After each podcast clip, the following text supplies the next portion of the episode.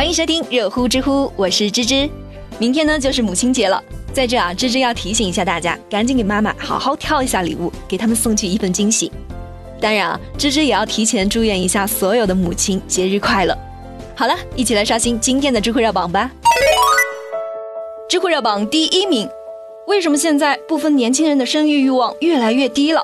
知乎热度一千三百四十五万。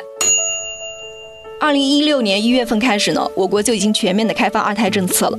可是我们先来看看这个数据啊，二零一八年我国的出生人口数量是一千五百二十三万，这比二零一七年还少了两百万。到了二零一九年，更是减少到了一千一百万左右。咦，这就有些奇怪了，明明政策都已经开放了，可为什么出生率还是那么低呢？我们中国的传统观念不是多子多福吗？为什么现在很多年轻人却不愿意生孩子了呢？关于这个事情呢，很多网友都发表了不同的意见。有网友就说了：“现在别说生个娃，我连结个婚都难。你看我一个月房租水电那么贵，哪买得起房子啊？再说了，现在养个孩子多贵呀！辅导班、奶粉、尿不湿哪样不花钱啊？我自己从小就是留守儿童，家里条件又不好，读书的时候呢，除了校服，基本上没有其他的衣服。老师一说要交班费，就低下头不说话了，那种自卑真的是刻到骨子里面去的。”如果说我以后连一个衣食无忧的稳定环境都不能提供给我的小孩儿，那我真的就不会把他带到这个世界上来。像我们爷爷奶奶那辈人，一生就生五个，那是因为那个时候养孩子的成本真的是很低，你只要给他管口饭吃就行了，而且养到了十几岁了，还能给家里当免费的劳动力使用，这回报率多高呀！可是现在养育一个小孩，真的就像发射一颗卫星，你得花十几年的心血，还要时时刻刻核对数据，确保每个环节都没有错。好不容易发成功了，把它供上大学了，然后卫星呢就消失在茫茫的外太空，只剩下定期不定期的发回来一些微弱的信号。爸妈没钱啦，给点钱。等信号稳定了，又得花一辈子的积蓄给他买房子，帮他建立空间站，或者是给他找个稳定的空间站。有一天呢，你自己的卫星还会给你生个小卫星，然后再把小卫星又丢给你。请问你真的很享受发射这颗卫星的过程吗？知乎网友落烟就说了：“现在想想，一个人的生活简直是太自由了。我想吃啥吃啥，想去哪去哪。生孩子绝对就是我这辈子吃过的最大的苦。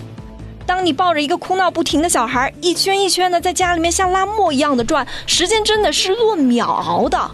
别说是凌晨四点了，凌晨一点、两点、三点，哪一点的业务没有看过？更别说什么孕吐胀奶啥的了。等大一点了。”每天除了伺候他吃穿，辅导作业又会弄得你心力交瘁。我甚至会觉得上班其实就在解脱我。可是即使这样，我还是没有为生孩子后悔过，因为我把一个美好的生命带到这个世界上来了。他有时候会惹你生气，有时候又很可爱很暖心，对我们充满了最简单最真挚的爱和信任。等我们五十多岁了，而他才刚刚长大成人，又年轻又有活力，拥有无限的可能，这就是生命的延续啊！虽然说这个代价真的是很重，付出的也很多，但是我却觉得这一切都是值得的。知乎热榜第二名，如何看待佛山公共频道报道家长控诉女儿花钱追星肖战？知乎热度八百一十三万。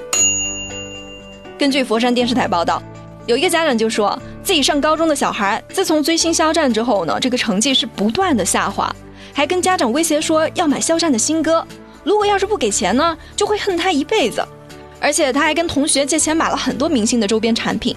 他的父母呢，都只是在工厂打工，每个月的工资加起来也只有六千多块钱，根本就没有能力支撑起他这种追星的消费。相信有一部分人都应该知道杨丽娟是谁吧？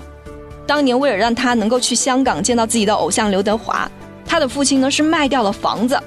最后因为他追星失败，他的父亲就跳海自尽了。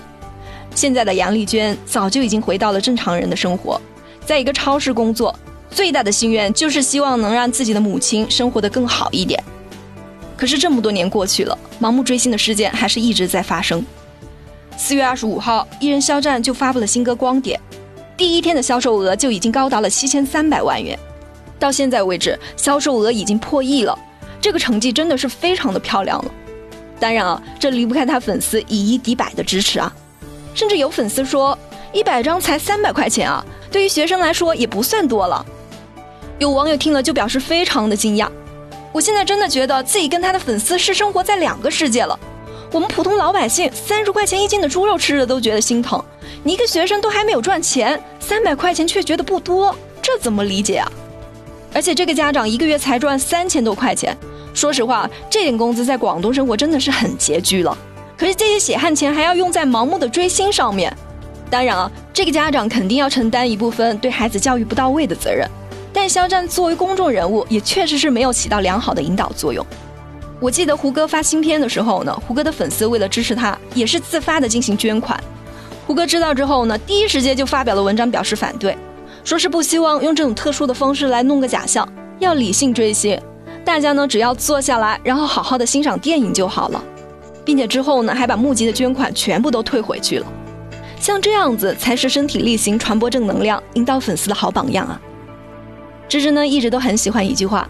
偶像的意义是借着你的光，看到一个全新的、更好的世界，成为更好的自己，而不是借着喜欢你的名义，肆无忌惮地浪费自己真实的人生。最终，这个世界上最值得你去爱的人，除了父母，只有你自己。好好爱自己哦。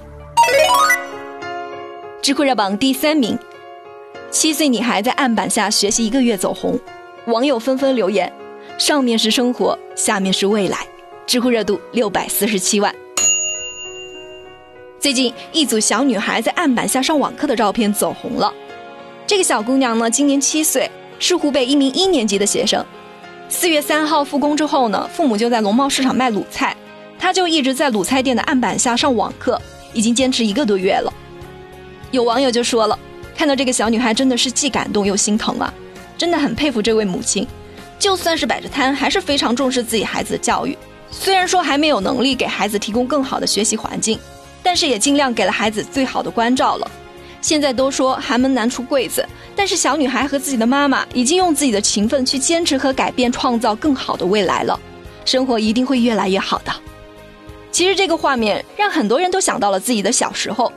网友六六就说了，那个时候我的爸妈也是开店的，我就经常在店里的长椅上睡觉，在车来车往的马路边吃饭写作业，然后呢就等爸妈忙完了一天关了店门一起回家。当时呢，也并没有觉得有多苦，反而还觉得很快乐，因为父母都在身边。比起那些生活在农村的留守儿童，我们真的是已经很幸运了。所以奔勇吧，小姑娘！等你长大后回过头来看这些照片，相信你会为自己今天的努力而感到骄傲的。好了，有趣有料尽在知乎，我是芝芝，我们下周见喽。